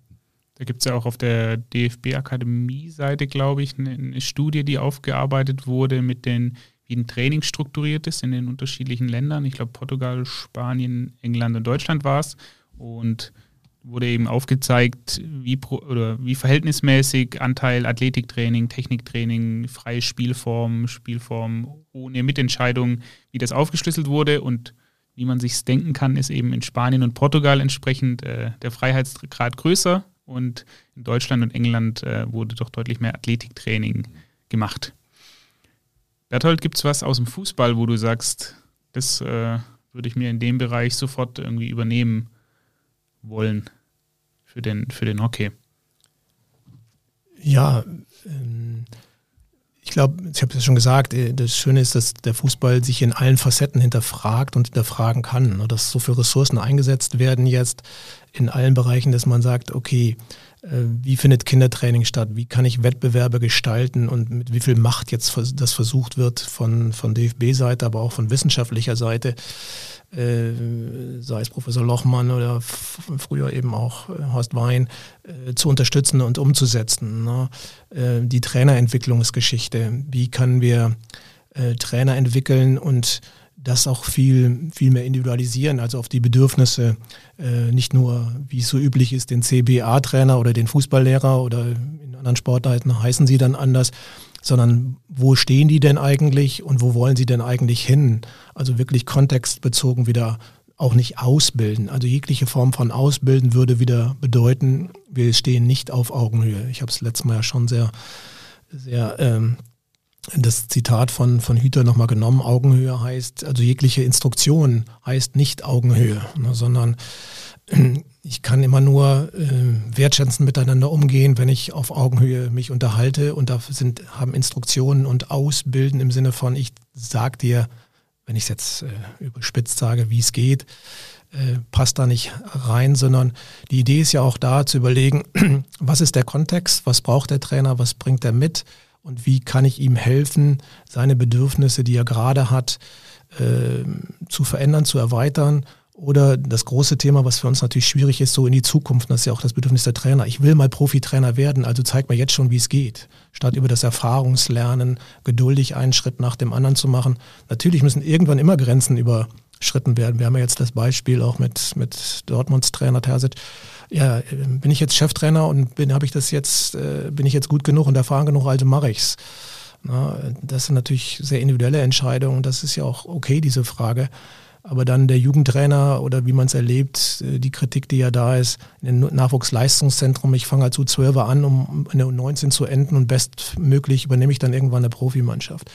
Also im Fußball werden so viele Themen äh, aufgemacht, äh, die für uns und, und beleuchtet und uns äh, wissenschaftlich untersucht, aber auch aus der Praxis hinterfragt, wo wir, glaube ich, alle hingucken können und davon profitieren können. Ähm, diese Erfahrung äh, mitzunehmen und zu schauen, was machen wir da. Ne? Wenn ich jetzt an die Wettkampfform denke und wie gesagt Trainerausbildung, äh, nicht nur die äh, Trainer auszubilden, sondern auch die NLZs mitzunehmen, zu erkennen, dass Verein, Landesverband, Spitzenverband in einem Boot sitzen und nicht, äh, dass es immer ein, am besten als füreinander ist, äh, zumindest ein Miteinander, aber nicht ein Nebeneinander. Das ist, glaube ich, ja auch typisch deutsch. Ne? Wir haben unterschiedliche Funktionsbereiche, äh, die so tradierte äh, Ideen haben. Das ist mein Verantwortungsbereich, jetzt kommen die zu mir. Also ist das jetzt mein Athlet und ich habe den Hut auf. Also all die ganzen Prozesse spiegeln sich, glaube ich, in allen Verbänden wieder und wir tun gut daran, äh, die Kapazitäten, die der Fußball hat, mitzunutzen und eben auch die Offenheit, die sich entwickelt hat, die Gespräche, die ja stattfinden, oder auch hier dieser Austausch, der ja unglaublich wertvoll ist, äh, zu nutzen und weiter hinauszutragen. Gibt es da einen Verband oder ein System aus, egal welcher Sportart, wo du sagst, so habe ich das noch nie erlebt? Also das wäre so für mich, ohne es nur zu kopieren, aber das wäre so eine Art Blaupause, die würdest du gern übernehmen? Also sei es die Talentförderung oder die, die Förderung von, von jungen äh, Sportlern in Kanada zum Beispiel mit ihrem Long-Term Athlete Development Programm oder in Neuseeland, wo sie auch was Ähnliches haben oder mhm. in Basketball das College-System. Ähm, Gibt es da was, wo du jetzt ad hoc sagen würdest, das lohnt sich auch mal für einen Fußballer, Trainer, Funktionär, wie auch immer, sich anzugucken? Äh, ich glaube, da muss man sehr offen sein. Ne? Wie Damir schon sagt, es ist eine Blaupause zu sagen, die sind damit erfolgreich, also machen wir das. Das macht wenig Sinn, aber es macht sicherlich viel Sinn zu gucken, wie Australien das schafft mit den Bedingungen vor Ort. Wie schaffen äh, andere Nationen, wie gehen die damit um? Ich habe ja über meine Erlebnisse in Spanien gesprochen, wie ich da die Spielfreude erlebt habe. Was können wir äh, Kannst du das nochmal ausführen? Äh, da mitnehmen. Ja, wir haben ja Turniere in Spanien gespielt und waren überrascht, mit welcher Leichtigkeit und Spielfreude äh, die Mannschaften aufgetreten sind, ohne dass sie jetzt athletisch besonders entwickelt waren, wo das jegliches Spiel ein Fest war, wo die Eltern nicht gegeneinander, sondern miteinander gesungen haben und es eine große Spielfreude war und uns gefragt haben, warum das so ist und mit den Trainern und Spielern uns unterhalten haben. Und natürlich gibt es Unterschiede. Ne? In Spanien können die bis nachts um 12 Uhr jeden Abend draußen spielen und die haben noch ganz andere äh, Infrastrukturmöglichkeiten und andere Gewohnheiten. Und trotzdem kann man sich ja fragen, äh, welche Dinge können wir umsetzen? Und daraufhin haben wir ja unser Trainerverhalten hinterfragt und überlegt, wie können wir denn äh, ja, Entwicklung von Spielfähigkeit und Spielfreude besser oder äh, konkreter umsetzen. Oder was mir jetzt noch eingefallen ist, das Beispiel französische Jugendnationalmannschaften, die schon seit über zehn Jahren die Nationalspieler in die Pflicht nehmen, die Spielvorbereitung selber zu gestalten. Das heißt, die Spieler kriegen die Aufgabe, die Videos der Gegner zu analysieren, äh, zusammenzuschneiden, vorzutragen und auch Vorschläge zu machen, wie man taktisch agieren will. Also die Verantwortung wirklich äh, in die, die Spieler, in die Mannschaften reingibt. Also ich, ich glaube, je vielseitiger und vielschichtiger man das tut, in je mehr Sportarten man reinguckt, in je mehr Länder man reinguckt, umso besser ist es, äh, um dann zu gucken, was ähm, macht Sinn zu kopieren und wo habe ich auch den Mut, das mal auszuprobieren. Ne? Und auch da wieder äh, diese Haltung zu haben, ich lasse mich mal überraschen und ich bin neugierig. Heute wäre ich als Trainer viel freier und würde Dinge mal ausprobieren und schauen, was macht das mit mir, was macht das mit der Mannschaft und zu bereit sein zu scheitern, auch als Trainer und nicht diese perfekte Einheit hinlegen zu müssen und sagen nachher, wow, das hat gut ausgesehen, ich habe all, ich habe meine Häkchen hinter jeder Übung gemacht und das war ein gutes Training. Und, äh, von daher würde ich nie die das oder die Vorbilder nehmen, sondern wirklich eine totale Neugier haben, ähm, wir haben ja auch, äh, du hast Neuseeland angesprochen, äh, Football, wo man von den All Blacks was lernen kann, was Haltung, was Kultur angeht. Ne? Also, dass klar ist, dass selbst die Leistungsträger da den Müll aufheben und dass die Kabine automatisch als, als Kultur sauber hinterlassen wird, dass die Bediensteten und die Putzfrau genauso behandelt wird wie der Präsident und nicht, äh, dass es da keine Unterschiede gibt. Das sind ja alles Dinge, ähm, die man wunderbar mitnehmen kann und in, in seine eigene Wertekultur mit einbinden kann. Damir, von deiner Seite, also ihr kommt ja mit dem DFB auch immer wieder ein bisschen rum und kriegt andere Einflüsse von anderen Ländern, anderen Sportarten. Gibt es da was, wo du sagst, hey? Ja, es waren ähm, immer so kleine Einblicke in die Gesamtsysteme und, und das sind unterschiedliche Aspekte interessant. Also als ich in, in, Spanien war, greife ich mal dieses Land auf, ähm, bei den äh, U-Teams, es war ein relativ kleiner Stuff dort und es war ein sehr interessantes System, weil ähm, es gab eigentlich keine Assistenztrainer, sondern jeder Cheftrainer war Assistenztrainer des anderen Jahrgangs und dann standen dort bei den Lehrgängen äh, sieben Trainer auf dem Platz, aber das waren alle spanischen U-Trainer. Und es gab dann auch nur einen Videoanalysten und einen Torwarttrainer, aber der war für alle Jahrgänge zuständig. Und ähm, dort war es so, dass alle zusammen in einem Großraumbüro gearbeitet haben. Äh, und es gab eine Residenzpflicht in Madrid und die waren morgens um neun im Büro. Und links davon war der technische Direktor und rechts davon war das Büro des Nationaltrainers und die haben sich jeden Tag über Fußball ausgetauscht, über Spieler ausgetauscht und jeder Spieler kannte jeden Trainer. Aber auch umgekehrt, jeder, ähm, jeder Spieler kannte jeden Trainer und jeder Trainer kannte jeden Spieler. Also ein unheimlich durchlässiges System. Und es gab eine Prämisse, dass der Trainer zum System passen muss, also zum System des Arbeitens, zu der Philosophie. Und der wurde nicht dazugenommen, weil er mal erfolgreich war und sagt, mit seiner bestimmten Philosophie war er erfolgreich, sondern er musste dazu passen. Und wenn er sagt, so möchte ich nicht arbeiten, dann sagt man, okay, dann, dann passt er nicht dazu. Also das fand ich an Spanien sehr beeindruckend. Aber bei den Vereinen beispielsweise war das wieder so, äh, höchst heterogen. Also da gab es nicht eine einheitliche Philosophie, sondern jeder Verein hatte seine eigene ähm, und die könnte ganz, ganz komplett unterschiedlich sein. Aber es gab einen, immer einen äh, Direktor Methodologico, äh, der, der technische Direktor, der für die Methodik zuständig war und hat es für den Verein festgelegt. Ja, und äh, ich glaube, in San Sebastian war es damals. Trainingseinheit sah so aus, dass ähm, eigentlich gefülltes Chaos von außen. Also typisch deutsch betrachtet, also so kannst du nicht trainieren. Äh, da wechselt ja alle fünf Minuten die Trainingsform. Ähm, da macht er gar nichts zu Ende.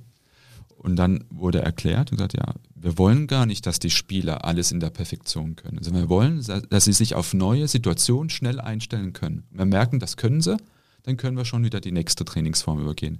Die alle natürlich einen roten Faden haben, aber einen Schwerpunkt, aber ständig neue Situationen geschaffen. Und ich denke, hey, ein toller Ansatz. Ja? In Island war das so, ähm, dass sie mir gesagt haben, ja, äh, ich, ich kenne jeden Spieler persönlich. Wir haben so ein kleines Land, ich äh, kenne die alle. Ja? Ich habe mit dem Vater zusammen Fußball gespielt und kenne seinen Sohn. Und wenn der nicht im Training war in dieser Woche, dann nehme ich den Telefonhörer in der Hand und frage, du, was war denn los? Also dieser persönliche Draht, den fand ich total super. In Kroatien war das so, ähm, dort gab es keine privaten Sportstätten. Also da war kein Sportplatz geschlossen, sondern alle waren in kommunaler Hand und deswegen durftest du immer drauf. Also die Offenheit zu sagen, wir bieten einfach Spielmöglichkeiten für alle zu jeder Zeit, äh, die fand ich sehr offen und sehr einfach umsetzbar. Und so gab es in unterschiedlichen Nationen unterschiedliche Wege, die, die einen gewissen Charme haben. Ähm, in Portugal die, die Kultur, die Fehlerkultur. Das ist halt, wir lassen die Spieler, wir lassen sie ausprobieren und ähm, bewerten nicht, ob es schlecht war, was sie gerade in dem Moment gemacht haben, sondern wir lassen sie einfach tun. Und es war jetzt aktuell bei Sporting Lissabon äh, so eine Diskussion als portugiesischer, portugiesischer Meister, äh, die sagen, wir geben beispielsweise im Zentrum unseren Spielern, die bekommen ein bisschen Regeln, weil da ist der Druck sehr hoch, aber unsere Spieler am Flügel, die haben alle Freiheiten. Die haben alle Freiheiten. Ja. Und dieses differenzierte Verhalten, auch sehr stark individualisierte, da sind Aspekte dabei, die, die mich immer wieder beeindrucken. Bertolt, du hast es jetzt angesprochen, vorhin dieses Training, dass es dass ich mir verschiedene Sachen rausnehme und da, da, daraus dann entsprechend das, das Beste für mich rausziehe. Jetzt gibt es im Fußball eine Tendenz, das zumindest intern bei uns so ein bisschen immer wieder die Diskussion, ich mache zum Aufwärmen, mache ich Movement Preps, dann laufe ich mich noch ein, dann mache ich Live- oder Brain Kinetik, äh, dann habe ich noch ein bisschen Neuroathletik-Training, dann habe ich noch äh, diese Passform und dann habe ich so ein extrem zerstückeltes Training. Wie ist es denn im Basketball, aber auch im, im, im Hockey gehandhabt mittlerweile in dieser Trainingsmethodik? Ich glaube, da gibt es auch mittlerweile eine große Vielfalt. Also im Basketball Gewohnheit war, was du so angesprochen hast, da ist man eigentlich so mit so einem Korbleger-Kreisel damals angefangen, das Typische. Ne? Zwei Mannschaften an den Körben und so wie beim Spiel Warm-up hat verschiedene Formen, bestmöglich dann Spiel verschiedene Korbleger gemacht. Früher hat man immer nur den gleichen gemacht. Ne? Und dann gab es irgendwie ein, wie auch immer geartetes athletisches Aufwärmprogramm und dann wurde sukzessive äh, methodisch sinnvoll und äh, nach den alten methodischen Prinzipien von einfachen zum schwierigen und von äh, zum zusammengesetzten und, und so weiter äh, geplant, bis am Ende das Zielspiel stand. Ich glaube, heute findet man das noch, aber ich glaube, heute findet man auch äh, Situationen, wo wirklich mit Spielen angefangen ist. Ich habe ja das Beispiel gebracht, dass es schon hilfreich ist, A, die Spiele erstmal ankommen zu lassen und B, ja, verschiedene vielleicht Stationen oder Möglichkeiten zu geben, wo die einfach erstmal starten und jeder das gerade tut, was er braucht. Sei es irgendwelche Spielformen, die möglicherweise auch nichts mit dem Zielspiel zu tun haben. Ne? Wir haben es ja letztes Mal schon besprochen, äh, wenn ich zwei Spikeball-Netze hinlege und ein paar äh, Street Racket Schläger hinlege oder ein Trampolin dahin baue, dann gebe ich denen erstmal die Möglichkeiten. Ne? Über das Thema Vielseitigkeit und dass die meisten Profisportler früher mehrere Sportarten gemacht haben, haben wir noch gar nicht gesprochen. Äh, diese Bereitschaft einfach auch andere Dinge zu tun, als so zielgerichtet nur an der Zielsportart zu arbeiten. Also eine Plattform anzubieten, wo ich mich ausprobieren kann, wo ich viele Fähigkeiten und Fertigkeiten lernen kann. Und ich würde heute sehr häufig mit einem Spiel anfangen. Und auch da äh, kann es ein, ein Spiel sein, was jetzt nichts mit Basketball oder Hockey zu tun hat, sondern äh, irgendwelche Spielformen, die was mit Fangen oder mit kenne einen Profitrainer, der in, in vielen Trainings Schnick, Schnack, Schnuck zu Beginn gespielt hat, ne, wo man überrascht ist, dass selbst Profis Spaß haben, immer wieder an, an diesen kleinen Spielen, um dann auch, wie ich zu Beginn gesagt habe, eine Aufgabe in irgendeiner Spielform äh, anbiete, die aber spielnah ist und ähm, die nicht äh, ja, die nicht so eng gefasst ist, dass sie keine unterschiedlichen Einstiegsmöglichkeiten und Ausstiegsmöglichkeiten hat. Wir haben in der letzten Woche noch mit den ganzen Prüferausbildern im Basketball zusammengesessen und uns Videos angeguckt. Und da sind dann Trainingssequenzen, wo 30 Minuten lang die gleiche Spielform oder Übungsform im 3 gegen 0 oder auch im 3 gegen 3 von der gleichen Position mit der gleichen Aufgabe gespielt wird. Ja, und da sind wir in dem, was Dame ja auch angesprochen hat, in diesen Block-Practice-Situationen, wo überhaupt wo gedacht wird, ich wiederhole die, die eine Situation, die so steril ist, die im Spiel wahrscheinlich nie vorkommt, so oft, bis der Spieler in dieser gestellten Situation eine ideale Lösung findet und glaubt, dass da nachher Entscheidungsprozesse im Spiel abrufbar sind. Ne, wo ja schon auch widerlegt ist, dass das der Weg geht und ist auch erfolgreich. Wir haben ja jahrelang so gearbeitet und äh, sind auch äh, damit erfolgreich gewesen, aber es gibt einfach wirksamere Wege. Äh, aber diese Bereitschaft, Chaos im Sinne von oder schnelle Wechsel zuzulassen, ist für uns ja, wie gesagt, ein ganz neuer Zugang, zu sagen, ich warte nicht, bis eine Übung perfekt läuft oder ich warte nicht, bis ich den Schwung perfekt kann oder den Wurf perfekt kann, sondern möglichst viele Variationen zu haben und situativ mit Situationen umzugehen. Ne, Im Golf mit schlechten Lagen, im Basketball mit unterschiedlichsten äh, Spielsituationen, unterschiedlichen Raum besetzen und dann eben nur mit Prinzipien zu arbeiten äh, und nicht mit festgelegten Regeln. Und äh, ich erlebe beides auch im Hockey, noch dieses, gerade was so Aufwärmen angeht, äh, sehr gewohnheitsmäßige, von klein bis groß, alle machen das Gleiche, weil es so ist, weil es alle so gemacht haben. Und es gibt halt Trainer, die das auch aufbrechen. Gerade hier in Mannheim im MAC haben wir einen spanischen Trainer, der für alle überraschend ja nur mit Spielformen arbeitet äh, und selbst in der Bundesliga das so macht. Und das stößt natürlich erstmal auf äh, so persönlichen Widerstand, dieses mulmige Gefühl, was macht denn der da? Das ist doch nicht angemessen, bis hin zur offenen Neugierde und zu gucken, mal gucken, was das mit denen so macht. Ne, und mit allen Vor- und Nachteilen, wenn die im Spiel dann auf einmal nicht die richtigen Situationen finden, na, siehst du, der hat ja gar keine Struktur, die wissen ja nicht, was sie tun, bis hin zu, wow, naja, man sieht schon, das dauert zwar länger, aber die haben eine unglaubliche Entscheidungsfreudigkeit äh, und äh, es entwickelt sich eine Kreativität und es macht Spaß, denen zuzuschauen.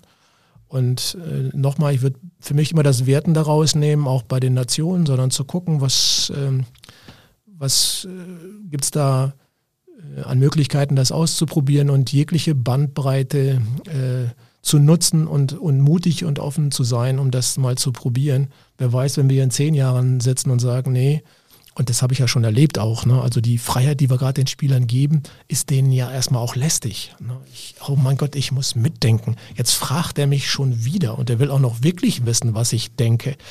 Na, das ist ja auch nochmal eine riesen Herausforderung, dieses Konsumieren hat ja auch den Vorteil, ich äh, brauche mich um nichts kümmern. Jetzt soll ich mich auch noch darum kümmern, wie das Training gleich aussieht und ich soll auch noch selber die Hütchen aufstellen und mir noch überlegen, wie eine Anschlussform äh, sinnvoll in der Organisation ist. Das ist ja auch eine Belastung, ne? mental wie auch physisch, ähm, aber eben viel mehr ein höherer Wert an Eigenverantwortung. Und damit zu spielen und zu gucken, wann passt was zu wem, das ist, glaube ich, die große Kunst, äh, weg von diesen einseitigen äh, Ideen und Paradigmen. Da mir, als ich meine Hospitation gemacht habe, beim Stützpunkt, die man für die Elite-Jugendlizenz braucht, das ist jetzt auch schon ein paar Jahrchen her, da gab es ganz klare Vorgaben vom DFB, was diese Trainingsinhalte sind. Also Kalenderwoche 8, 9 ist Technik, äh, Passspieltechnik und ich habe eine Auswahl an 10, 15 Übungen gehabt, äh, entsprechend, und die wurde dann untereinander diskutiert und haben gesagt, hey, wir machen das und darum bauen wir noch zwei, drei andere Übungen. Ist das mittlerweile immer noch so? Hat sich da was geändert? Habe ich es falsch wahrgenommen? War das gar nicht so? Vielleicht erzähle ich jetzt auch Schluss. Äh, wie ist das beim BFB? Nein, äh, es, es, hat sich geändert. Es hat sich geändert. Ähm, wir haben 2019 äh, den ganzen Rahmentrainingsplan entschlackt. Ja, und äh, Themen rausgenommen, beziehungsweise eher Oberthemen äh, platziert. Also die, die hören sich erstmal sehr simpel an. Es gibt drei große Schwerpunkte über ein ganzes Jahr. Äh, das ist Tore erzielen, Tore vorbereiten und Ball behaupten. Und die sind so Pi mal Daumen, so fünf bis sechs Wochen. Und dann haben die Trainer die vollkommene Freiheit, darin zu arbeiten. Und zwar auch bei der Frage offensiv oder defensiv. Das ist ja das Schöne bei den Spielsportarten, dass du das eine bedingt ja immer das andere. Also wenn es um Tore erzielen geht, ist Tore verhindern immer automatisch mit dabei.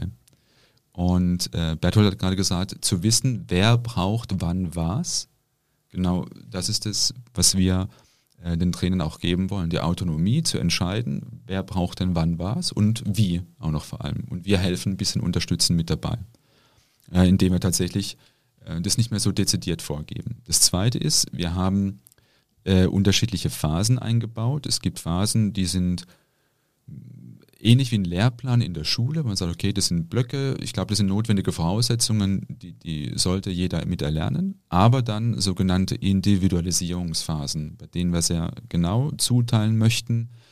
Also nicht wir, sondern die Trainer, dass ein Trainer für eine kleine Gruppe von Spielern verantwortlich ist über einen bestimmten Zeitraum, äh, vier, fünf Spieler, und für jeden Einzelnen äh, Ziele festsetzt, die er in diesem Zeitraum mit ihm äh, umsetzen möchte. Macht er also diese Ziele, setzt der Trainer die für den Spieler fest oder sind die gemeinsam? Nein, es gibt da eine Prämisse, das heißt nicht über den Spieler reden, sondern mit dem Spieler. Und auch bei der, bei der Festlegung der, der Ziele. Ähm, und an einem konkreten Beispiel, wenn man in einem äh, Block Tore erzielen wäre und man hat vier unterschiedliche Spieler da drei, dann sagt der eine vielleicht, hm, ich möchte tatsächlich äh, an der Technik arbeiten. Ich merke beim Torabschluss, mit links klappt es ganz gut, aber mit rechts nicht. Ich würde gern in vier Wochen äh, die Anzahl der Torabschlüsse mit rechts signifikant erhöhen kann. Ob er das so ausdrückt, weiß ich nicht. Ich glaube eher weniger, aber von, von der Art und Weise, was dahinter steckt. Äh, der zweite sagt, ähm, ich komme gar nicht in den Raum, um Tor erzielen zu können. Also ich bin immer vorne, aber wenn der Ball lang kommt, stehe ich kurz und wenn der Ball kurz kommt, stehe ich lang. Also irgendwie muss ich daran arbeiten, Räume besser zu erkennen, also Antizipation. Und der dritte sagt, ich traue mich gar nicht abzuschließen, weil ich glaube, wenn ich, wenn ich vorbeischieße, kriege ich Ärger. Ja, deswegen passe ich lieber. Ja, und dann arbeitet man mit ihm an, gezielt an diesen Bereichen. Sehr wie individuell, äh, mit dem Spieler, mit der Spielerin zusammen. Und diese Freiheiten geben wir den Trainern. Ich glaube, entscheidend ist nachher, was auf dem Platz passiert. Und das kannst du nicht äh, aus Frankfurt oder wo auch immer dann mit einem Excel-Liste vorgeben, was dann in äh, Mecklenburg-Vorpommern oder in Südbayern passieren soll an einem gewissen Datum, sondern das entscheiden die Leute vor Ort, die haben die beste Kompetenz und äh, wir helfen dabei. Also das, eigentlich legen wir den gleichen Maßstab bei der Frage Umgang eines Trainers mit dem Spieler an, bei, der Umf bei, der, bei, der, bei dem äh, Umgang eines, ja, wie auch immer, sportlichen Leiters mit seinen Trainern oder eines Koordinators mit seinen Trainern auf Augenhöhe, gemeinsam sich manchmal überraschen lassen von den guten Ideen des anderen und diese Offenheit auf allen Ebenen äh, ja, tatsächlich auch zu leben. Also man sollte nicht äh, Wasser predigen und Wein trinken, ja, ähm, sondern, sondern auch selbst das leben, was man von anderen ähm, abverlangt am Ende. Trainerausbildung, du sprichst es gerade an, jetzt ist es äh, die letzten Monate ein bisschen schwierig gewesen, was, was Präsenzen angeht. Im, Im, Vorgespräch hattest du das auch gesagt, das ist so einer der, der Learnings oder der Sachen, die, die dir am bleibendsten irgendwie häng, bleibendsten hängen geblieben sind. Äh, nichts kann die Arbeit auf dem Platz ersetzen. Wie kriegt man das dann trotzdem hin? Also vor allem jetzt du in deiner Rolle, aber dann auch perspektivisch irgendwie für, für die Sachen, die nach, wenn Corona mal wieder vorbei ist, ein Stück weit und es Normalität herrscht. Wie schaffe ich es, den Trainer auszubilden und auf diesen Weg mitzunehmen? Ja, Erfahrungen sammeln. Ähm, ich sehe Corona jetzt aus meiner Perspektive gar nicht so verkehrt. Äh, es war für uns ein, Unterstützer. Also ähm, man kennt vielleicht so das klassische, das klassische äh, Bild, dass ein Trainer sagt, oh, ich muss das Training heute absagen, es kommen nur vier Spieler. Dann kann ich ja gar nicht trainieren. Ja, und dann hast du im Vorfeld hast du immer gesagt, das ist ja ideal. Also da kannst du ja tatsächlich ganz individuell coachen, du kannst dich um den einzelnen Spieler kümmern. Äh, und plötzlich kam Corona und aufgrund der behördlichen Vorgaben war es gar nicht möglich, anders zu trainieren. Und das große Feedback aller Trainer war, du, das war ja richtig gut. Äh, ich hätte es gar nicht gedacht, aber jetzt, jetzt habe ich es getan und äh, ich habe tolle Erfahrungen gesammelt, ich konnte Sachen erkennen, die, die waren für mich gar nicht vorher erkennbar. Ähm, total super und ich glaube, das probiere ich aus in Zukunft. Also und dieses Ausprobieren, äh, sich überraschen lassen, hat der Berthold oft gesagt, und das Offensein, ich glaube, das ist die notwendige Voraussetzung. Und deswegen war das letzte Jahr für uns aus Erfahrungsgründen total super. Ähm, war klasse. Tatsächlich, man kann über Video-Challenges ähm, streiten, ob gut oder schlecht, aber dies war auch ein Aspekt, wo der Trainer eher Impulsgeber war und sagte, guck mal, ich, ich mache euch einen Vorschlag und ihr habt die Autonomie selber zu entscheiden, mache ich das, mache ich das nicht und wann mache ich das? Ähm, oder habt ihr vielleicht noch bessere Ideen, wie man es umsetzen kann? Also da war auch plötzlich die Aufforderung zum Training eine gänzlich andere als sonst klassisch. Ähm, dann in Zukunft ist es so, ähm, auch der, die Trainerentwicklung und Trainerausbildung in, innerhalb des DFB wird auf neue Beine gestellt, auf neue Füße gestellt. Nämlich tatsächlich ähm, weg von der klassischen Ausbildung hin zu einer Trainerentwicklung. Also heutzutage hat man noch, ähm, oder bis dato war es immer noch so, du kommst dann zum bestimmten Datum an eine Sportschule, machst da zwei Wochen deine Trainerausbildung, dann machst du eine Lehrprobe, die so gestaltet ist, dass er dem Prüfer gefällt. Äh, und dann fährst du nach Hause und denkst, hm, was kann ich denn überhaupt anwenden von dem, was ich da gelernt habe? Und am Ende mache ich es doch so, wie ich denke, es richtig ist. Ähm, in Zukunft wird es tatsächlich anders sein, hoffentlich, äh, dass wir die Leute in ihrem Setting abholen, äh, die Trainer vor Ort entwickeln, ähm, dass sie seltener zusammenkommen, dort Impulse bekommen, aber dann ausprobieren können vor Ort. Und dann mit diesen neuen Impulsen zurückkommen und ihre Erfahrungen tauschen, mit den anderen austauschen und so auch gemeinsam lernen. Also die gesamte Trainerentwicklung ähm, wird sich auch modifizieren und dies wird im Großen sein, was man dann so an Trainerlizenzen äh, macht, aber auch im Kleinen. Das heißt, dass wir dann logischerweise vor Ort sind, die Koordinatoren bei uns bei den Trainingseinheiten und die gleiche Funktion haben. Nicht als derjenige, der am Rand steht und sagt, rote Karte war schlecht, äh, musst du anders machen, sondern zu hinterfragen, du, was war denn deine Idee, wie bist du darauf gekommen, warum hast du dich in der Situation so entschieden, ähm, was würdest du beim nächsten Mal machen, würdest du es genauso machen, anders, also Begleiter zu sein von Trainern. Das ist unsere Aufgabe und die Aufgabe ist nicht einfach, weil wir haben im Augenblick in Deutschland fast 1300 Honorartrainer, 29 Hauptamtliche, aber es ist eine sehr lohnenswerte Aufgabe. Berthold, wie ist es beim Basketball beziehungsweise beim, beim Hockey? Gibt es da Entwicklungen, die, die jetzt irgendwie angetrieben werden oder, oder Fortschritte in der Trainerausbildung? Definitiv. Ne? Ich glaube, was ja dahinter steht, ist reflektieren lernen. Einmal, was wir gerade schon angesprochen haben, der Trainer, äh, der Spieler auch. Er muss einfach mal reflektieren lernen. Was brauche ich denn eigentlich auch? Und für den Trainer auch immer wieder Reflexion und dann mitgestalten. Und das ist ja in allen Bereichen so, ob es Training ist und bei der Trainerausbildung auch. Bei der Trainerausbildung ist äh, in der Basketball-Bundesliga gibt es die Mini-Trainer-Offensive und die Nachwuchstrainerausbildung, wo wir das schon seit Jahren leben wo wir natürlich auch nicht an diese Lizenzierungssysteme des DUSB gebunden sind, ähm, wo wir ähm, jetzt in der Nachwuchstrainerausbildung sechs äh, Trainer haben, die wir über drei Jahre begleitet haben.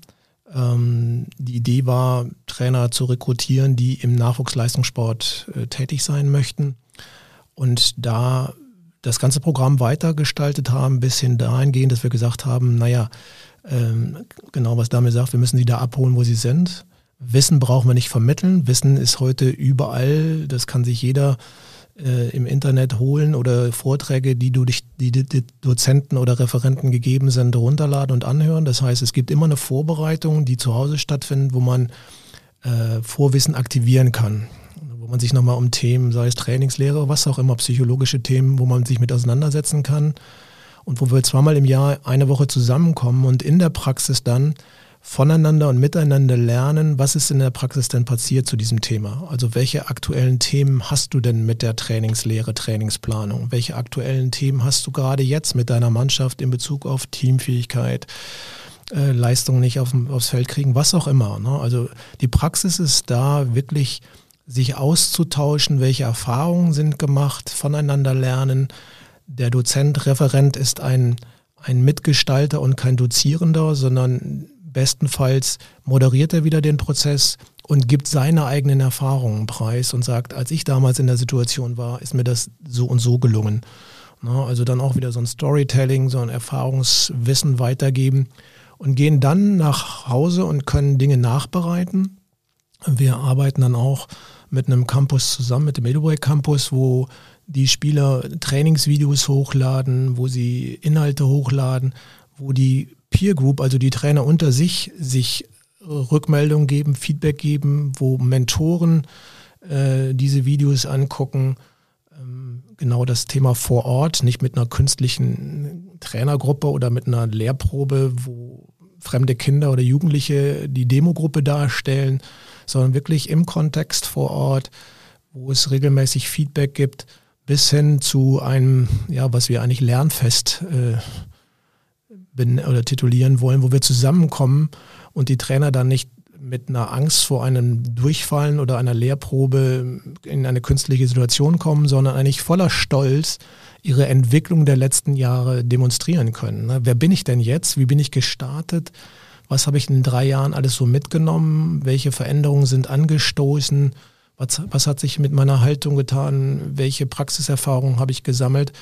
Und das über Poster-Sessions, über Videos, über vielleicht auch kurze Referate äh, darstellen und äh, die ganze Community, also alle ehemaligen dazu eingeladen werden und wir uns dann einmal im Jahr treffen und einen, einen Austausch, ein Wiedersehen haben, äh, eine, eine Wissensplattform oder eine Erfahrungsplattform haben, wo jeder gerne hinkommt und sagt, wow, äh, hier ist ein, ein Markt des Austauschens, des Miteinanders und nicht eine künstlich gestaltete Prüfungssituation, äh, wo es nachher eine Lizenz gibt. Ja, also da passiert eine Menge und natürlich durch Corona bedingt einfach auch das Gefühl, ja, ich muss, äh, kann Dinge eben auch auslagern. Ich muss nicht eine Woche beieinander sein, was ja für alle unfassbar anstrengend ist, von morgens bis abends mit wenig Freiräumen. Da kommt, und das passiert ja heute leider immer noch, ein Dozent nach dem anderen. Der erste kommt, erzählt über Ernährung, dann kommt der Prof, erzählt da was, dann kommt der Sportschulleiter und erzählt darüber was und Recht und alle Themen, die ja eine Berechtigung haben, aber die man ja, äh, wie du schon gesagt hast, zu jeder Zeit, wann es mir gerade passt, ich mir auch zu Gemüte führen kann und dann die Fragen, die ich dazu habe oder die eigenen Erfahrungen, die ich dazu habe mit einer Gruppe. Da sind wir wieder bei Kooperation, äh, Netzwerk ähm, dann reflektieren kann und dann mein eigenes Bild, äh, meine eigenen Kompetenzen erweitern kann.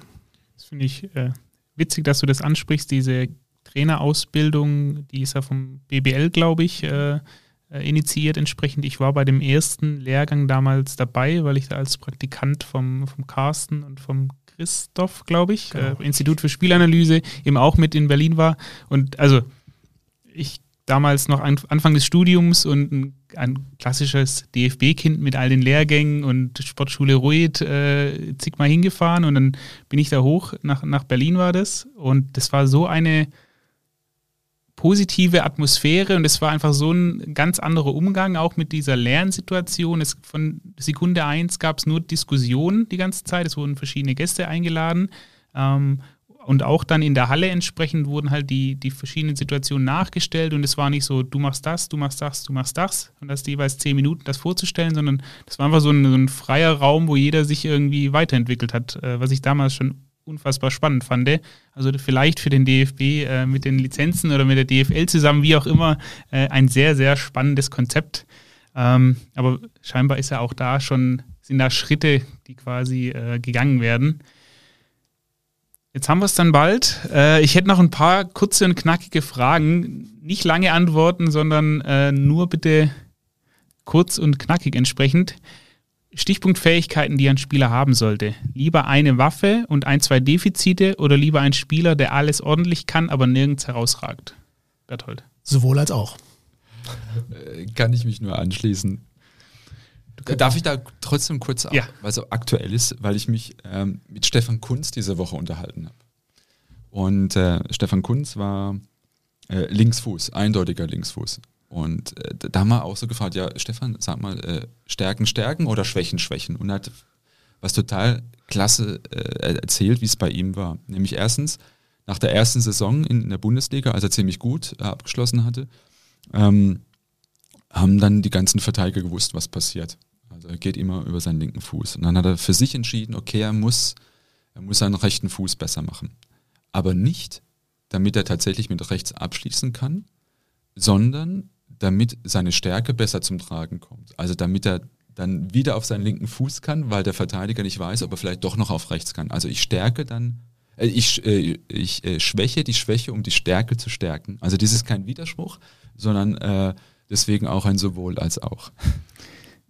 Was sind die wichtigsten Faktoren zum Erkennen eines Talents, Berthold? Offenheit. Fantasie.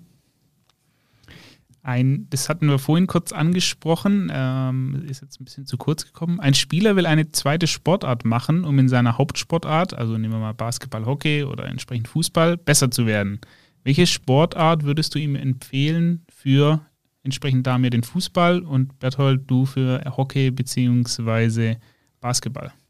Als Service-Sportart sozusagen. So viele wie möglich und als Mannschaftssportler gerne auch einen Individualsport. Und welche? Das ist unerheblich. Also freie Wahl, das, was er gerne mag. Okay. Den letzten Punkt würde ich ergänzen, jeder, die ihm Spaß macht. Wenn du ein, einer populären Halbwahrheit rund um das Thema Talent direkt in Gar ausmachen könntest, welche wäre das, Damir? Wenn du es bis zwölf nicht geschafft hast, dann kommst du niemals oben an. Mhm. Berthold, bei dir? Tja, fällt mir spontan wirklich keine ein. Keine? Nee. Okay. Dann Abschlussfrage für beide, die stellen wir ja in, in jedem Podcast entsprechend. Vielleicht äh, da mir eine neue Antwort und Berthold, du vielleicht auch.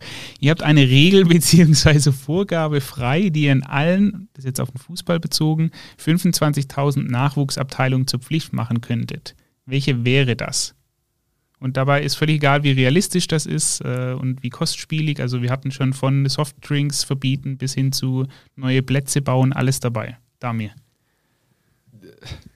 Ich muss, ich muss bei meiner langweiligen Antwort vom letzten Mal bleiben, weil ich von der so überzeugt bin, nämlich dass jedes Kind spielen muss. Also es darf kein Kind am Wochenende vom Spiel ausgeschlossen sein.